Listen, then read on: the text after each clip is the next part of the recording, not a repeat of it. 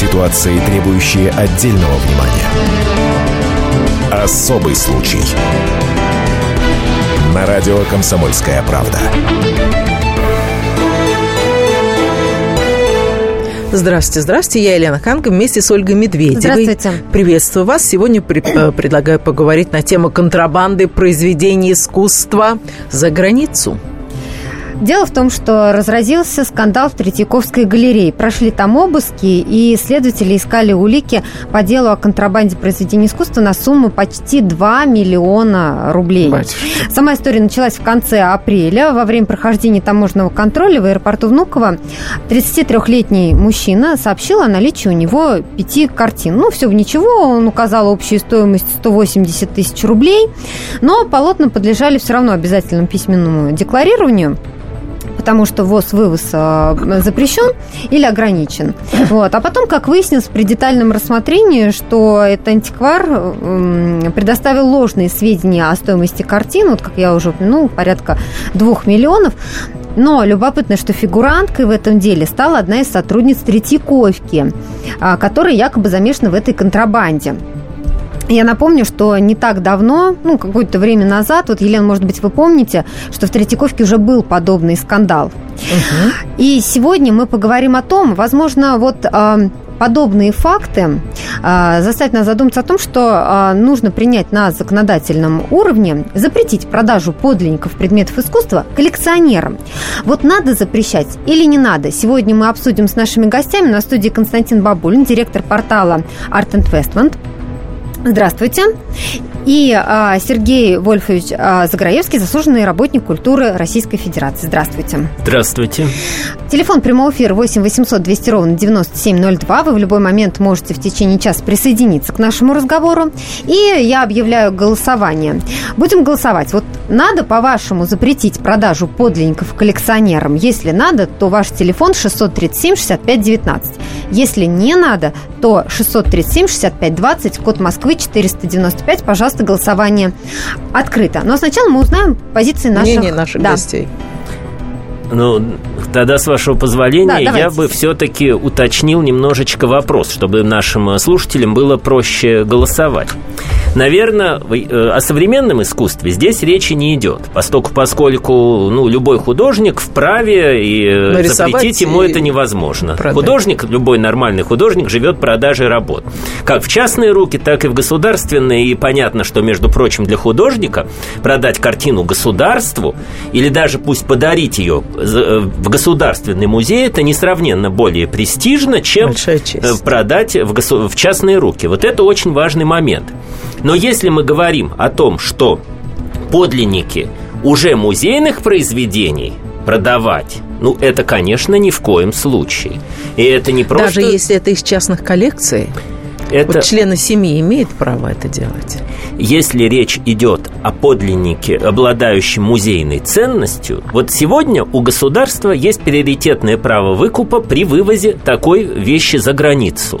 Если э, у, у нас ситуация была более открытой на антикварном рынке, и э, речь шла о том, что продаются подлинные шедевры из частных рук в частные руки, то я бы, наверное, все-таки предлагал ввести право выкупа государственного и в этом случае. Поскольку, по моему мнению, шедевры должны быть в государственных музеях. Ну, возможно, Константин со мной и не согласится. Пожалуйста, вам слово. Ну, вопрос настолько объемен и сложен, и поступиться можно с разных концов. Вот Сергей поступил со стороны художников современных, и как им можно запретить, это понятно. Значит, я бы сейчас сразу же оттолкнулся от истории. А откуда берутся вообще подлинники, назовем их так, хотя, ладно, и в том числе шедевры в частных руках или в продаже, да? Да, как они у коллекционеров попали? появляются? Значит, за, за время 70 лет советской власти у нас как бы два потока картин. Первое, все попали в музеи после того, как их отобрали из усадеб и частных коллекций, да, дворян и так далее. Второе, они уехали за границу, как считавшиеся ненужными, да, в частности, весь русский авангард туда убыл, потому что здесь он считался не очень правильным искусством с точки зрения пролетариата и так далее. Соответственно, а, на частном рынке сейчас реальных подлинников шедевров – это единицы. И говорить о том, что под них надо создавать какие-то специальные службы – или там еще дополнительное законодательство, но это не очень понятно, их и так нету. Соответственно, если мы посмотрим потоки картин, которые происходили после начала перестройки, или, так сказать, объявления частной собственности на все, включая и произведение искусства, то мы увидим, что основной поток был как раз в Россию, а не из России. И более того, все, все, все а, серьезные суммы, рекорды там ценовые состоялись за границей – когда наши соотечественники боролись за них там, чтобы потом ввести сюда. Поэтому, если смотреть на статистику ввоза и вывоза, то проблемы вывоза не существует вообще. Что вы говорите? А что, кто эти люди, которые ввозят сюда подлинники? И что это за Ну, не подлинники, а, скажем так, или произведение искусства, да? Или, если законодательно говорят, то к э, культурные ценности особо значимы для государства. Да. Потому что, по идее, культурной ценностью является все, что сделал художник. Ну, Значит, понятно. Ну, люди это частные лица, например, у нас Авен, один из э, лучших и там великолепных э, коллекционеров, который реально очень хорошо разбирается в русском авангарде. Если бы меня спросили, вот тебе надо проконсультироваться у какого-нибудь музейного искусствоведа или Авина, была бы такая у меня возможность. Безусловно, он для меня безусловный авторитет. Почему? Потому что э, реальный коллекционер, который своими деньгами э, покупает, собственно, и рискует, э, он гораздо более качественно и ответственно подходит к этому процессу. И более того, он в большом количестве наблюдает подделки, чего музейные сотрудники не видят. Поэтому в качестве экспертов вот реально действующие покупатели, коллекционеры, на мой, на мой взгляд, важнее. Так, Но ну, я тут с Константином э, категорически не соглашусь. Э, дело вот в чем. Э, при всем уважении к коллекционерам, не называя даже их имен, ну, Константин называет, я не считаю себя вправе называть, тем более давать характеристики, потому что у нас, к сожалению, и с коллекционерами связано очень много не очень э, благоприятных историй. 30 секунд, Сергей. Угу. И э, я могу сказать, что музейщики, да, у них есть много, много просчетов в работе, но эти просчеты, прежде всего, к сожалению, связаны с давлением тех самых коллекционеров, с тем, тех самых денег. И все-таки криминальность где, который место, имеет место зачастую, она идет скорее от денег. Мы продолжим а, этот разговор буквально через 4 минуты. Впереди у нас реклама, выпуск новостей. Никуда не переключайтесь. 1418 дней и ночей, 2600 километров по дорогам войны, 7 миллионов героев – награжденных орденами и медалями, 26 миллионов погибших и вечная память. История Великой Отечественной войны глазами журналистов «Комсомольской правды». Каждый день мы рассказываем, как это было. Один день из жизни страны в сорок первом сорок втором, сорок третьем, сорок четвертом и сорок пятом годах. Истории нашей победы. С 22 июня по 9 мая на радио «Комсомольская правда». Ситуации, требующие отдельного внимания. Особый случай. На радио «Комсомольская правда». Контрабанда произведений искусства за границу. Мы продолжаем обсуждать тему, надо ли на законодательном уровне запретить продажу подлинников при э, искусства э, коллекционерам за границу. Да, если вы считаете, что надо запретить продажу подлинников коллекционерам, ваш телефон для голосования 637 65 19. Если вы считаете, что не надо запрещать э, продажу, пусть покупают, вполне себе все легально, нормально, не надо запрещать. 637 65 20. Телефон для голосования, код Москвы 495. Вы также можете присоединиться к нашему разговору по телефону прямого эфира 8 800 200 ровно 9702. И вот я вижу, что уже начинают приходить смс на номер 2420. Мы их зачитаем в, э, в течение нашей программы и обсудим с гостями. Сегодня у нас в студии Константин Бабулин, директор портала Art Investment, и Сергей Заграевский, заслуженный работник культуры Российской Федерации. Но вот когда начался этот скандал, Елен, а, мы звонили Никусу Сафронову, и он говорил, о чем вы говорите? Как вы можете осуждать работников Третьяковской галереи. За Нищие копейки, люди, за конечно, копейки. что они там Они получают? дают эту экспертизу, а у них через их руки проходят миллионные произведения искусства.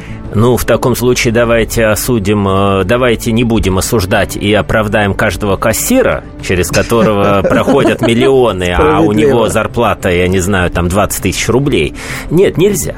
Все-таки воровать нельзя, что бы там ни было, какая бы у тебя зарплата ни была. Если ты хочешь э, большую зарплату, иди в другое место, где тебе заплатят, но не воруй у тех, кто тебе сегодня платит. Музейщики, они работают не только за деньги, они работают все-таки за счастье соприкасаться с шедеврами искусства.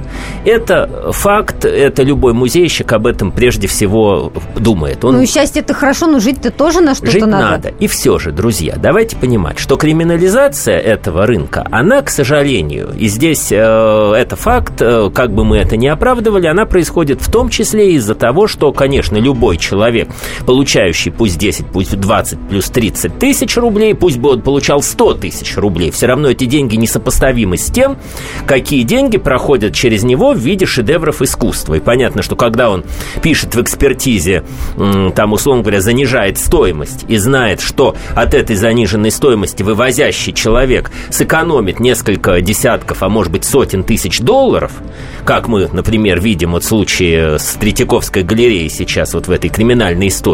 Я так понимаю, что это не единственная такая история. Это, к сожалению, не единственная история, и эта история, она вообще меня немножко удивляет. Там же не только у нас произошло занижение стоимости, там у нас была попытка вывести Серова.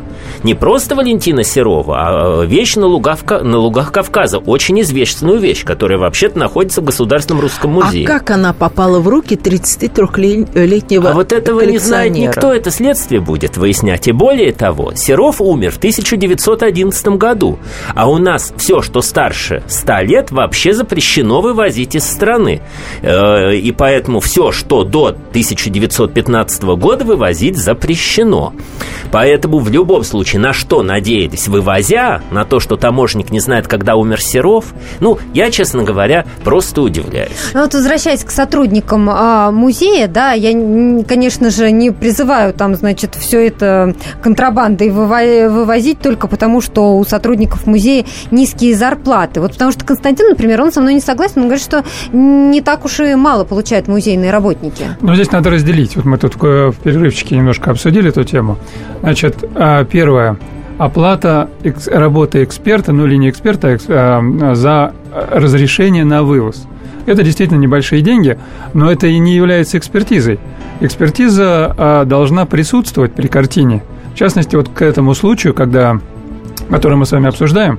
А вы, вы видели, Сергей, живьем и этого Серова, и те картины, которые вывозились? Ну, к Потому что я лично нет. И мнение по этому поводу очень разное. В том числе, что акварель Серова, это акварель Серова, если это акварель, а если это еще и тиражная какая-нибудь графика, офорт, ведь подробностей никаких нет, это вообще стоит 3 копейки, не о чем, э, здесь не о чем говорить. А Кончаловский, которого вывозили в кулуарах, да, вот то, что я разговаривал на этот случай, есть мнение, что вообще поддельный. Соответственно, он и вывозился как поддельный. Там не было утверждения, что это Кончаловский. Но это а сейчас... мы- откуда тогда эта сумма 2 миллиона? это вообще неизвестная вещь. Ценообразование, особенно то, которое исходит из среды а, людей с этим не близким, скажем так, да, ну или в том же там службе МВД. Вот я вам жив- живой пример прям приведу из ближайших скандалов. Вот сейчас у нас а, Васильеву осуждают, да, за растраты там в оборонсервисе и так далее. А вспомним полтора или два года назад, когда шли обыски в ее квартире, и вот тогда две темы очень активно показывали. Это ее драгоценности в какой-то Да. коробке И дорогие большой. картины. И дорогие картины. Вот эти дорогие картины я видел своими собственными глазами. Ну, с вами, кстати, я там лично не присутствовал. Но во время обыска фотографии отсылались этих картин на ноутбук одного, одного из журналистов одного из таких ушлых э, СМИ, средств массовой информации, не буду сейчас вы говорите. Соответственно, даже настолько, что я просил сфотографировать мне задник, чтобы я посмотрел, это подлинник или это не подлинник. Действительно Вот они подлинники? приехали, нет. Значит, она не собиратель, ей просто там дарили, это моя соб- оценочное суждение, да, насколько я понял ситуацию. У нее действительно было много комнат в той квартире, которую обыскивались, сколько сейчас с ним не говорили, много стен, соответственно. На каждой стене висела по одной картине. Это не коллекционный вариант. Коллекционеров увешано все с потолка до там места живого нету. Соответственно, это все были интерьерные вещи. 19 век это ей просто совпадало по, по картинке в ее квартиру. Вот ей и дарили. Значит, мое мнение, зажмурившись изо всех сил, от меня ждали больших цифр, точно так же, в миллионах долларов измеряемых. Да, и приехали они с мыслью, э, чтобы подтвердить, которую хотели у меня, что примерно ее стоимость, ее коллекции там 2-3 миллиона долларов. Я, зажмурившись, говорил, ну 200 тысяч долларов это просто потолок, а скорее всего меньше. Эта цифра раз- разочаровывала, потому что мы все любим Но большие Ну, мы цифры, слышали большие скандалы. другие цифры. Как же так? Вы говорите одну сумму, а вот э, эксперты э, говорили другую сумму. А А вы потому что знаете, там здесь были- вопрос мотивации Или это очень Константина. Вот, субъективное. вот, Елена, вот вы Да. сейчас сказали волшебную фразу. Вот сейчас то, о чем рассказывал Константин. У Константина не было мотивации что-то сильно переоценить, что-то вот ему просто вот друг сказал, вот он по-дружески объяснил. Это не была какая-то официальная верно. экспертиза. Это один подход, одна мотивация. Есть другая мотивация, когда эксперт знает, что надо повыше или надо пониже. Слушайте, ну когда мы говорим миллионы, это вот очень, Елена, очень а такая кто резиночка. знает, сколько какая- стоит произведение искусства? Где вообще это написано? Это вот в чем, в, чем, да. в чем главная беда сегодняшней системы, если мы сейчас говорим о системе, что в консерватории, как у Жванецкого, надо что-то подправить. Система сегодня вывоза, и не только вывоза, вообще оценки, она отдана на откуп эксперту полностью. Вот физическому лицу, который просто имеет аттестацию от Министерства культуры. А это это независимые эксперты или они... Это э, должны быть по закону э, работники государственных э, музеев. Все, это может быть любой человек, и музей, прошу заметить, не несет ответственность за ту экспертизу, которую он дал. А вот этот ключевой вопрос. Когда вам дают экспертизу, на нем есть печать такого-то музея? На нем есть подпись эксперта. И, но и лицензия, э, и, и аттестация, где написано, что он аттестован Министерством культуры. Раньше экспертизу на вывоз давал Грабаревский центр, Третьяковка. То есть была организация, которая подписывал руководитель. Это проходило внутри организации все цепочки согласований. э, И несколько лет назад это отменили. Теперь это делают Сейчас частные... частное лицо. И, лица. соответственно, нету, отсутствует цеховая Система. ответственность. Самое главное, ответственность перед коллегами. Коллеги зачастую не знают, а что дал их сосед даже вот по столу в кабинете в той же Третьяковской галерее. И это основная сегодня проблема, которую, я полагаю, э, можно решить только сменой именно опять системы. э, Возвращением той системы, которая была. Экспертизу должно давать аттестованные, лицензированные учреждения, а не физическое лицо. Ну, по сути, раз вы говорите, что эксперт может быть из Третьяковской галереи, то есть э, вполне э, можно предположить, что в данной конкретной ситуации, которую мы изначально а, обсуждали, да, то есть какой-то специалист, м, значит, из Третьяковки поставил свою подпись, правильно, э, на вывоз вот этих вот картин. То есть он вполне мог быть замешан в контрабанде. Значит, смотрите, мы здесь не то обсуждаем. Ну, в смысле, мы обсуждаем все правильно, но заходим не с того конца. Если мы предполагаем, что во всей точке, в любой цепочке сидят жулики, изначально намерение которых заработать денег, а, обманув там государство или что-нибудь в этом духе, то нам надо бороться именно с этим, расставлять честных людей. Сейчас говорить, что нельзя вывозить, потому что мы предполагаем, что везде сидят жулики, в том числе и на таможне, да, но это надо, значит, ставить таких людей, которые не являются. То, с чего Сергей начинал. То есть, как бы люди изначально, а это правда, то есть э, большинство людей, связанных с культурной сферой, работают там все-таки не только и не главное из-за денег, а потому что им нравится этим заниматься. Значит, а возможно ли посадить на места, которые от ответственных людей, которые при этом являются честными? Да, конечно, возможно. Дальше не это главная проблема. Главная проблема в принципе, можно вывозить из страны или нет. Потому что если а, вот сейчас говорим, а давайте запретим, к чему это приведет? Вывозить все равно будут, Но только, только будут нелегально. Потому что и наркотики возят, которые нельзя возить, да, найдут способ вывести, не проблема. Значит, вопрос... Мы сейчас прервемся на несколько минут, вы продолжите свою мысль буквально через 4 минуты после рекламы и выпуска новостей. Никуда не переключайтесь. Каждую субботу с 16 до 17 часов на радиостанции «Комсомольская правда» я, Леонид Альшанский, почетный адвокат России, веду передачу «Народный адвокат» и отвечаю на ваши вопросы по проблемам административного права, ГАИ, таможенник, пограничник, гражданского права, дачной амнистии, земельных отношений, обманы страховых компаний. Обо всем этом вы услышите в наших передачах каждую субботу с 16 до 17 часов. Ситуации, требующие отдельного внимания. Особый случай. На радио «Комсомольская правда».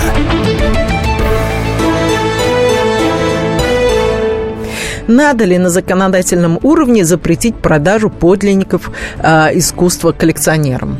Если вы считаете, что надо запретить продажу подлинников э, предметов искусства коллекционерам, ваш телефон для голосования 637-65-19. Если вы считаете, что не надо запрещать, все с этим в порядке, 637-65-20, ваш номер телефона, код Москвы 495. Вы также можете присоединиться к нашему разговору 8 800 200 ровно 9702. Телефон прямого эфира работает. Ну а на студии, я напомню, Константин Бабулин, директор портала Art Investment, и Сергей Заграевский, заслуженный работник культуры Российской Федерации. Но вот до того, как мы ушли на рекламу и новости, а, Константин высказал такую мысль, что надо э, скорее говорить не о запрете на продажу, а о запрете вывоза за границу. Ну, не о запрете, а, а, а есть ли необходимость в запрете на вывоз за границу. Значит, а, по детективным сериалам, там даже, наверное, советского времени, мы привыкли к тому, что а, какие-то дельцы на Западе стоят в очередь за нашими иконами, да, за нашими культурными ценностями и так далее. Значит, как вот показал практически реальный опыт, этого нету все движение в обратную сторону. Сейчас масса аукционов в Германии, которые специализируются на иконах в том числе, и исключительный покупатель русских икон, только русские из России здесь. Икона сейчас стала очень модным подарком вот, среди чиновников и так далее. Соответственно, продать икону дороже 10 тысяч долларов на Западе какому-нибудь европейцу невозможно в принципе а нашему можно и за 50. Поэтому здесь, э, в принципе, речь не идет, что вот сейчас какие-то э, неприятные нам иностранцы скупят и вывезут наши культурные ценности. Они в первую очередь нужны нам самим. И в первую очередь они нужны нам здесь. Потому что, к сожалению, еще один негативный опыт последнего времени, когда большая часть заработавших хорошо людей, наших соотечественников, начинает жить в большей степени за границей, в Лондоне в том числе, они вдруг там обнаруживают, что хвастаться Айвазовским, висящим у него на стене, невозможно перед европейцами или какой-то респектабельной Почему? публикой. Потому что это не очень там ценится. Айвазовский не очень Айвазовский, ценится. да, наш 19 век ну, вообще. Есть... Крамольная мысль, вот, которую я сейчас озвучу, которая меня потом будет ругать, если поставить на голосование. Наш 19 век – это все вторичная история. Соответственно, маринистов, таких как Айвазовский, там достаточно. Вот чего там нету, это Малевич, который вот сейчас будет выставляться, да, 24 августа, ой, 24 июня на Сотбисе. Вот это будет серьезно. Там сейчас estimate 25-30 миллионов долларов – а дойдет, скорее всего, до 100. Вот это реальная культурная ценность, которая принята во всем мире, в принципе. Наш 19 век – это так же, как 19 век Германии, так же, как 19 век ну, Англии в меньшей степени, там Австрии, любой другой страны, Польша тем более, интересует только конкретных самих жителей, поляков, немен, немцев там и так далее. Ну, Константин, можно я с вами здесь сразу не совсем соглашусь? Вот ваша оценка искусствоведческая, она, возможно, даже правильно, ну, хотя, опять же, с Бидермайером никто все-таки Айвазовского не сопоставляет. Здесь э, разные культуры, разные, э, разные системы отсчета, и э, те люди, которых интересует Россия – в принципе, российское искусство, они все равно опираются на имена, привычные для нас. Тот, кого Россия не интересует в принципе, ну, он и задумываться не будет. Он купит Тернера там, да, или если ему нужно там, э, там что-то там украсить э, спальню, то он действительно бедермайеровское что-нибудь купит и будет э, счастлив. Здесь все равно мы говорим о другом немножечко сейчас. Вот то, что Константин о чем говорит, то, что часто покупают за рубежом русские, это правда.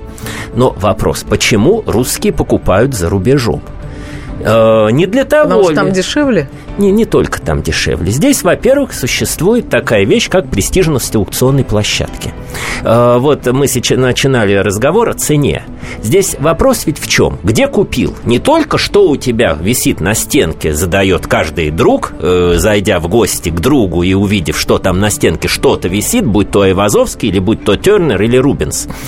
А следующий все равно вопрос. Рубинс? Ага, а где? В подворотне? Там из-под полы. Из. Или там на престижном аукционе. Это совсем разные вещи. И это одна из наших задач, чтобы российские аукционные площадки котировались чем выше, тем лучше. Тогда исчезнет соблазн вывоза очень большой. Это Константин абсолютно правильно сказал, что там часто покупают именно вот для, для этого. А второе, конечно, на что я бы хотел обратить внимание, что, к сожалению, русские-то покупают там, но сюда возвращают редко, потому что Нет. те, кто там покупает, у них там и виллы, и богамы, и на богамах э, те же наши русские картины смотрятся, и понятно, что русский человек, ему все равно Эвазовский ближе, всего, чего только можно себе представить, и к нему на вилле на Багамах будут ходить русские друзья, и он скорее похвастается Айвазовским, чем Тернером, потому что все-таки значимость Тернера понимают в России искусствоведы, а значимость Айвазовского, Все. ну, все. А вот если у него висит Пикассо, то никакое сравнение, никакой Авазовский с этим не пойдет. Поэтому здесь надо все-таки корректные вещи. А наши, кстати говоря, а, покупатели богатые, они э, тут движение такое. Первое, накопив какой-то первоначальный капитал и закрыв свои комфортные проблемы в виде машин, там, домов, вилл и так далее, дальше вступает момент, когда хочется чего-то еще. И тут мы поступаем к культурным ценностям, или в частности к живописи. Соответственно, дальше начинается родная речь, которую мы все знаем, Айвазовский, Шишкин, Левитан и так далее. Потом, когда э, этим а, как бы человек насыщается и начинает выезжать за границу, и вдруг обнаруживает, что Мане это, с Пикассо это круче, чем Айвазовский и Левитан, никуда от этого не деться, то именно на них он и переключается, а деньги позволяют. Да? То есть мы все понимаем сами, что наши богатые олигархи позволяют себе достаточно серьезные покупки. Поэтому здесь среднего нету. Нету варианта, что какого-то плохонького европейца я себе прикуплю вместо Айвазовского. Ничего подобного. Это будет топ европейских художников, как был топ наших здесь русских.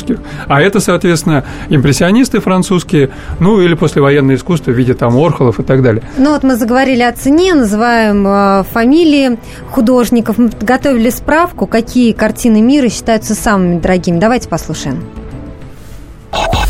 Наша справка. Самые дорогие картины мира.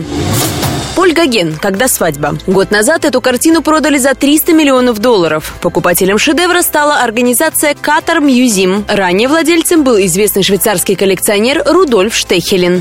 Поль Сезанн «Игроки в карты». У Сезанна 5 картин с подобным сюжетом, но это получило самую высокую цену на аукционе 2012 года. Греческий миллиардер Георг Эмбриокас продал ее за 250 миллионов долларов. Фрэнсис Бэкон. Триптих набросков к портрету Люсьена Фрейда. Коллекция из трех картин настолько поразила одного европейского коллекционера, что он выкупил ее на аукционе всего за 6 минут. Выложить за нее пришлось 142,5 миллиона долларов. А вот имя ценителя искусства до сих пор неизвестно. Джексон Поллок, номер 5. Полотно размером 2,5 на 1,5 метра написано на фиброкартоне и выполнено в характерной для художника технике разбрызгивания. Поллок обычно разбрызгивал краску, смешанную с песком, по разложенному на полу холсту. В 2006-м картина номер 5 была продана за 140 миллионов долларов мексиканцу, пожелавшему сохранить анонимность. Вильям де Кунинг «Женщина 3». Эта картина долгое время была достоянием Тегеранского музея современного искусства. Ее выкупил голливудский продюсер Дэвид Геффин, но любовался ей всего пару лет, после чего продал американскому миллиардеру Стивену Коэну за 137,5 миллионов долларов. Наша справка.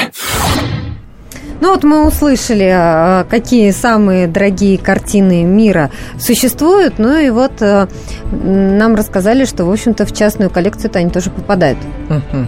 А все-таки я бы хотела вернуться к вопросу, как попадают в руки коллекционеров вот эти шедевры через э, музейных работников. Через, если попадает в частные руки картина через музейного работника, то мы говорим, к сожалению, о криминале. Да. Давайте будем откровенными. Э, Я не буду называть никаких имен, никаких конкретных музеев, но могу сказать, что не, э, лет 15 назад был очень большой скандал с одним из крупных очень, ну, назову, Эрмитаж, Да, ну, картина Жерома. Да, знаем мы эту историю. Но не все знают, что в это же время, э, когда вот был такой замечательный информ- информационный повод для МВД, по практически всем крупнейшим музеям прошла операция, как сейчас называется, план перехват. Когда еще широкой публике не сказали, что украден Жером, но милиция уже об этом узнала, и везде, где было только можно, встали на выходе и обыскивали всех без э, исключения сотрудников музеев. Это было, если не ошибаюсь, 2000-2001 год. И э, было по, ну, по крупнейшим музеям несколько десятков экспонатов. В этот день, один день, найдено ну, перехвачено, которые пытались вынести. Потрясающе. Здесь ведь мы же еще всегда должны помнить о проблемах копий. Мы э, помним, что в 20-е, 30-е годы очень многие на государственном уровне наши музейные шедевры вывозились за рубеж. Э, не только, как сказал вот Константин, потому что государство не понимало их ценности, а как раз хорошо понимало их ценность и прекрасно знало, что нужно Западу. И они зачастую заменялись здесь профессионально э, заказанными Выполненными. государством копиями. Мы сейчас прервемся на несколько минут. Впереди у нас реклама, выпуск новостей. В последнем блоке, помимо того, что мы продолжим наш разговор, подведем итоги нашего голосования. Надо ли на, зак- на законодательном уровне запретить продажу подлинников предметов искусства коллекционерам? Специальный проект «Радио Комсомольская правда». Что будет? Сегодня мы говорим о том, что будет завтра. Ведущие эксперты и политики в прямом эфире делают свои прогнозы на будущее в программе «Что будет?». Каждый вторник с 19 до 21 часа по московскому времени на радио «Комсомольская правда». В эфире Владимир Сунгоркин и Александр Яковлев. Что будет? Ситуации, требующие отдельного внимания. Особый случай. На радио «Комсомольская правда». И мы продолжаем говорить о контрабанде произведений искусства за границу. И у меня вопрос нашим экспертам в студии. Какой процент подлинников а, или копий у нас в наших отечественных музеях? Ого.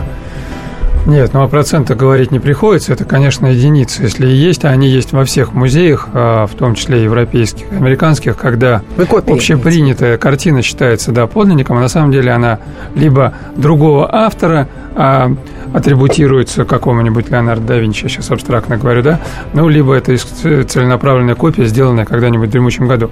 Но это э, из области анекдотических вещей, которые не влияют на общую ситуацию. Этого все-таки немного. А вот то, что реально проблема, и которая могла бы сильно облегчить жизнь всем, а зачастую свести на нет воровство из музеев, это создание единой базы оцифрованной, да, в виде фотографий с описаниями, которая была бы общедоступна населению. А это дорогое удовольствие? Да ну, на уровне вот то, что камеры поставили, которые ловят ГАИ там по Москве, что-нибудь вот близко к этому. Более того, на самом деле, 3 или 4 года назад на это были выделены деньги. Вот А. в президентство м, Медведева на это были выделены деньги. Года Так. полтора этот процесс был, ничем не закончился, деньги Почему? потратились. Ну, кто знает почему. А деньги А потратились деньги на что? потратились, не знаю, никто не знает. Но дальше принято было промежуточное значение создать в виде списка описания.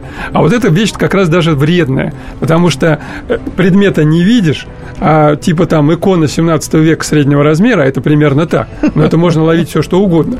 Соответственно, первое, создание единой базы оцифрованной, которая доступна всем, а не каким-то узким людям, которые э, как-то на этой информации пытаются себе построить благополучную жизнь. Вторая база, которая отсутствует, да, на удивление, это база а, единая база а, вещей, находящихся в розыске. То есть вот единой машины, которая... Вот у меня украли или у кого-то украли картину, дальше выступает сигнал в МВД, заводится уголовное дело, и дальше машина заработала. Да? Какие-то люди следят международными аукционами, какие-то люди пишут какие-то бумаги, чтобы вернули, и тогда вот этого не существует в природе. То есть есть волевой приказ, да, вот если там сколыхивается какая-то скандальная вещь, там, вот эту вещь там у нас тогда, тогда-то оттуда украли, надо ее вернуть. Вот люди как-то мобилизуются, начинают это делать. А как единой машины системно вот возвращать похищенные вещи. Этого нету, здесь то же самое. То есть наличие вот этих двух баз радикальным образом бы изменило ситуацию в лучшую сторону. Во-первых, похищенные вещи, как только известно, что она похищена, один нормальный коллекционер ни за какие деньги покупать не будет, в принципе. То есть исключено сразу же. Потому что всегда покупка – это и в том числе вложение денег. А влаж... Кстати, за границей есть система такая? Да. Да, там Интерпол, там вот эти вот все, ну, потому что это нельзя сказать, что мы, потому что мы такие вот придурки и до сих пор не можем наладить, потому что там уже многовековая культура коллекционирования, продаж, там понимание того, что Пикассо это Пикассо, и там его а, биографы, там Хотите его... сказать, что у нас нет такого понимания? Нет, коллеги, у нас это провалилось. 70 лет власти. Давайте не будем вот э, так вот глобально прямо говорить, что у нас что-то там куда-то провалилось. Я думаю, здесь проблема в другом, что даже наличие такой базы, и даже в том идеальном виде, о котором говорит Константин, с оцифрованными изображениями, оно полностью не решит проблему потому, о чем мы уже сейчас поднимали вопрос. Копия выглядит точно так же, как оригинал. Профессионально сделанная копия. Просто так произведения искусства не крадут. Их, как правило, крадут, заменяя на украденных местах копиями. И с этим, к сожалению, не справится никакой базе данных. И вот то, о чем сейчас Константин говорит, то, что уважающий себя коллекционер не купит такую криминализованную вещь, а я скажу, у нас достаточно неуважающих себя коллекционеров, которые это распрекрасно покупают, они прекрасно знают, что вещь числится в розыске, и очень часто это вот такое дело чести, дело славы, доблести и геройства иметь в своей коллекции вещь, которая которой, за которой весь мир охотится. И к моему большому сожалению, вот эта криминальная часть нашего рынка, она очень велика. Это не только нашего рынка, это во всем мире та же самая ситуация. Ну, Константин, давайте вот вспомним вообще, а какой процент, мы вот спрашиваем, какой процент копий подлинников, а давайте спросим, э, с какой, какого процента сделок платятся налоги, какой у нас процент сделок на рынке искусства вообще проводится по документам, в белую, что называется, и какой процент в черную. Думаю, что, ну, не называя конкретные цифры, просто хотя бы потому, что их назвать невозможно, что мы их не знаем. Если бы мы знали их, то мы бы все тогда бы проводилось в белую. Но этот процент очень велик. И если мы просто походим по антикварному салону любому, посмотрим, как там все происходит, много ли у нас там э, кассовых аппаратов хотя бы стоит. Ну, смешно, да, вот мы все просто вот и улыбаемся. А это на салонах. А уж о частных сделках. То есть учитывать здесь что-либо вообще очень тяжело. Рынок криминализирован хотя бы потому, что он серый. Он не полностью черный, э, но он крайне серый. Он сегодня, к сожалению, темно-серый. Совсем не так. Вот просто прям категорически не так. А ну, как? слава богу, поэтому мы тут так и собрались с а разными как? точками времени. Значит, значит, проблема остро стояла примерно до 2004-2005 года, остро, острейшим образом. На, на антикварный салон приходишь, и там уже копии из копий из копий, да? О том, что а, поддельщики воруют из музеев, заменяя их копиями, ну, это я вообще ни одного такого случая не знаю. Вот был близкий случай с а, вот историей в Русском музее Баснер, которая, и то это была не копия, нет, это была как раз копия. Но это вот мы все знаем, и это вот оно всплыло. Потому что, если известно, что картина висит в музее, а ты покупаешь, ну, как бы это сразу нонсенс, это, это, настолько э, дико, а найти человека, который просто будет наслаждаться от того, что он владеет украденной, ну, это настолько редко. Это все равно, что сейчас говорить, а украденные машины больше покупают, чем нормальные. Чего бы вдруг-то, чтобы любой гаишник тебя остановил и отобрал. Значит, еще раз. А, Рынок стал себя здорово э, чистить. Вот в районе 2005-2006 года была создана конфедерация, конфедерация антикваров и дилеров ровно из-за этого. Потому что все поняли, что бизнес начал крепко страдать. Из-за отсутствия доверия, отсутствия нормальных экспертиз и изобилия э, под, э, подделок. Соответственно, есть эксперты, которым доверяют. Реально честные эксперты. Немного, наверное, человек 20, но они есть. И они хорошо зарабатывают. В очередь стоит. То есть вот к экспертам попасть в течение, чтобы недели-двух он сделал экспертизу, но это проблема. Не один ли из этих экспертов дал заключение на вывоз Серова? Э, вывоз дают другие. Эти, эти дают подлинность, неподлинность. Вывоз разрешает другой человек. То есть это разные эксперты? Это разные эксперты, да. Значит, а, Сейчас я на утверждаю. Деле это не совсем сейчас так. я утверждаю. Ну, здесь мы утверждаем свое мнение, слушатели сделают свое мнение. Я утверждаю, что с подделками более или менее дела обстоят хорошо. То есть их стало мало. Особенно на публичных мероприятиях. Вот антикварные салоны в ЦДХ, которые сейчас проходят, особенно второй этаж, такой топовый, там подделок нет вообще.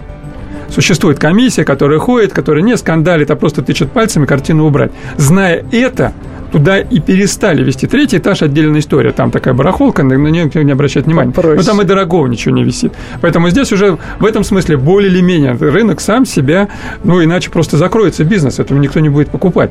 Людей а, а относительно кассовых аппаратов и так далее. Вот приведем пример, опять же, с ввозом и вывозом. Какие деньги приходится заплатить человеку, который хочет ввести сюда культурную ценность? Значит, первое, не для продажи, для себя. И везет сам. Никаких. Задекларировал, твое, завез. А вот если захотел вывести, 10%, если э, вещи больше 50 лет. То есть, если у тебя картина за миллион, тебе надо заплатить 100 тысяч ну, долларов. Правильно, страна поощряет ввоз и, и не и поощряет вывоз. Так и не будут ввозить. Мало ли понадобится вывести когда-нибудь, я нарываюсь на заградительные меры, поэтому и не ввезут, значит. Но это не основной поток. Основной поток попадающих сюда картины, кто в основном торгуется на западных аукционах, это наши арт-дилеры, наши галеристы, которые здесь хотят делать точно такой же бизнес, да? Где они их берут? Они берут на мелких, крупных, на разных аукционах. Соответственно, антикварная работа в этом и состоит. Распознать там в большом количестве продаваемого где-то реальные ценные вещи, купить, привезти сюда, провести научную работу, сделать экспертизу и продать продать ее подороже, заработав на этом. Так вот, этим людям ввести сюда сразу 30%. Вот как только возишь, на, возишь для продажи 30%, а независимо от того, продал спросить, или нет. Вот эти аукционы, о которых мы сегодня говорим в течение программы, они сами по себе законны? Вот где выставляют на продажу Какие законы? Имеем сейчас в виду наши внутренние или вообще да, какие-нибудь? Да. А почему они могут быть незаконны? Ну. Они имеют э, э, э, деятельностью законной занимаются. Это же не наркотики, не, не запрещено же продавать. Это смотря что на этих аукционах продается. Вот у Константина, к, э, к сожалению или к счастью, очень радужный взгляд. У вас, вот по вас послушать, Константин, получается, что у нас вот этот частный э, бизнес настолько хорошо э, организован и настолько упорядочен, что прямо вот бери государственный музей, раскрывай запас запасники, продавай все коллекционерам на аукционах залоговых, как то в 90-е годы, и вот частники, вот они замечательно всем распорядятся. Нет, это не совсем так. Точнее, это совсем не так. Во-первых, ну, я, конечно, опять же, никого не, не хочу обвинять, но очень много э, да, по сей день фальшаков. Очень много. Спасибо, Сергей. Мы прощаемся с нашими слушателями. К сожалению, наше эфирное время заканчивается. Весь архив наших программ на сайте fm.kp.ru Как не пропустить важные новости? Установите на свой смартфон приложение «Радио Комсомольская правда». Слушайте в любой точке мира. Актуальные новости, интервью, профессиональные комментарии – Удобное приложение для важной информации. Доступны версии для iOS и Android. Радио «Комсомольская правда». В вашем мобильном.